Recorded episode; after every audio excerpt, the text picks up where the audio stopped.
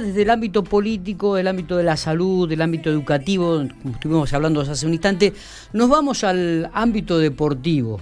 ¿eh? y vamos a hablar un poco sobre el torneo federal de básquetbol.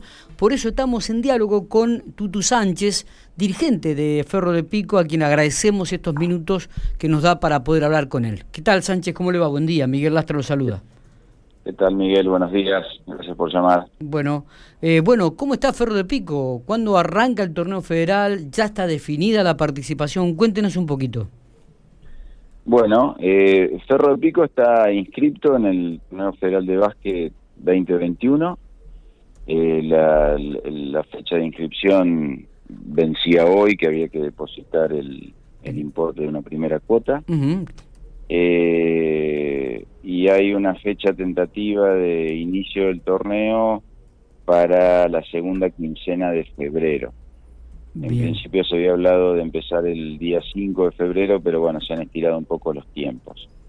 Anoche tuvimos una reunión con CAB y los distintos clubes que se habían preinscripto. Se dejaron en claro una serie de cuestiones y bueno, ahora el día viernes vamos a tener una reunión los clubes que efectivamente cumplimos con la, con la inscripción y ahí se daría el formato del torneo, la fecha concreta de inicio y todo. Está. ¿Se sabe si las otras instituciones de la provincia de La Pampa también han cumplimentado este requisito? Mira, eh, en un grupo que compartimos con ellos y Federación de Básquet hasta recién eh, Alpachiri, eh, Juventud Unida de, de, Alpachiri había dicho que ellos habían pagado la inscripción. Ah, de los otros clubes no, no tengo información por el momento. O sea que eh, Juventud Unida con Forro Pico ya eh, habrían abonado el, importe y la participación. ¿Todavía no se sabe nada de Pico Fútbol y Olboy de Santa Rosa? No tengo la información, me imagino que el vencimiento es hoy, con lo cual estarán en el día de hoy haciendo el, depósito porque habían dicho que tenían intenciones de participar y de hecho hemos estado trabajando en conjunto los cuatro pampeanos con la Federación de Básquet de la provincia, eh, todos gestionando con el gobierno provincial, municipal, interlocutando con la CABE, hemos trabajado en equipo. Eh, lo que no tengo es el dato si ya han efectivizado la inscripción. Eh, ¿Cuál es el objetivo de Ferro para esta temporada, Tutú? Mira, el objetivo del Ferro es el que nos trazamos cuando empezamos a jugar federal, que es eh, tener una instancia de competencia que, que genere eh, jóvenes deportistas en el club. Es decir, la, la idea nuestra es que los chicos vean a Ferro como un club de básquet, los chicos vean ahí adelante la posibilidad de, de estar en una competencia a nivel nacional y eh, en esta oportunidad lo que podemos decir es que si uno ve el entrenamiento que empezó el día lunes, tenés unos 8 o 10 chicos de las formativas del club entrenando para jugar este campeonato. eh, chicos que tienen 17, 18, 20 años y que hace tres años que vienen viviendo el proceso. Con lo cual, nuestro objetivo es competitivo, sí, queremos ganar, sí, el, pero el, objetivo fundamental de esto es eh, fortalecer el, el, básquet y, el proyecto Ferro Básquet en el cual venimos trabajando. Está bien. ¿Va a continuar el mismo cuerpo técnico? Eh, ¿Los jugadores que habían contratado la temporada anterior, continuará alguno de ellos? Algunos sí, otros no. ¿Quiénes seguirían? Eh, los que siguen son Diego Alba y Michel Diboy, que, que son residentes acá en Pico y, y, están entrenando en el club. Y han llegado, que estuvieron el año pasado, Mateo Marciali y Nahuel Rodríguez, ellos volvieron, y después en la mañana de hoy llegó eh, Manuel Navarro, que es un, interno que jugó en Hachal, en San Juan el año pasado, y que lo incorporamos nosotros. Está bien. Y nos queda por definir una ficha mayor más que podemos poner, pero que estamos viendo un poco todo el tema de de tener la certeza de la fecha de inicio. Está bien. En función de eso y, y, con el pivot este, que tenía Ferro, que pido disculpas. Martín Chervo. Sí. Martín Chervo, eh, bueno, estuvo dos temporadas en, Ferro eh, con, muy buen desempeño y las mejores eh, como persona, digamos, muy, muy bien. Sí. Martín, digamos, adquirió una jerarquía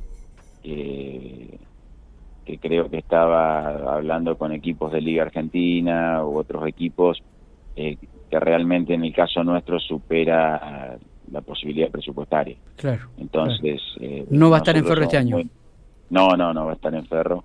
Nosotros somos muy cuidadosos de, de nuestros números, entonces eh, sabemos de la valía de ese jugador, pero también sabemos de que no podemos eh, hacer cosas fuera de lugar. ¿no? Claro, claro. ¿Y el cuerpo técnico va a continuar el mismo? El cuerpo técnico es un cuerpo técnico encabezado por Pablo Wendeburg, eh, con el asistente técnico Juan Cruz Pagnanini y la asistente técnica María Luz Díaz. Ellos tres son entrenadores de, de formativas, de minibásquet y de la primera local en el club. Eh, Pablo y Juan Cruz tienen en EVA 3, que es la, máxima calificación a nivel de técnicos en el país. Y bueno, la apuesta en, tiempos de pandemia fue un cuerpo técnico local con el cual venimos trabajando en todo esto desde hace cinco meses. es decir, hace cinco meses que tomamos esa decisión y a partir de ahí nos pusimos a proyectar y, a trabajar en, la anticipación. Por eso también el lunes pudimos empezar a entrenar, por eso los jugadores están acá y, ya estamos de, cara al torneo. Me imagino. ¿Cuál es, ¿Se puede saber el presupuesto que, que, se maneja para afrontar una competencia de este tipo, este Sánchez? Y, todo depende de las, de las aspiraciones eh, que tenga, es decir, eh, equipos de la provincia de Córdoba con aspiraciones de ascenso o equipos de la provincia de Santa Fe con, con aspiraciones de, ascender a Liga Argentina y demás, eh, tienen presupuestos que involucran a 10 jugadores profesionales y, y son números realmente fuera de nuestro alcance. Nosotros trabajamos con una plantilla de 5 o 6 jugadores profesionales, eh, digamos que, que tienen contratos de, término medio, lo que te decía hoy de Cherbo, que tienen de término medio y que nosotros lo podemos gestionar con, con publicidad. Un torneo federal como fue el 20, el 19-20, digamos, el, que quedó trunco sí. en, en, marzo por la pandemia, nosotros ahí manejábamos un presupuesto para todo el torneo del orden de los 5 millones de pesos eh, a un torneo de 10 meses. Sí, sí, sí, sí. Eh, y lo terminamos, bueno, ejecutando porque se suspendió, se rescindieron contratos y, todo eso. Pero, insisto, somos un, un, presupuesto muy acotado. Moderado en relación a otros.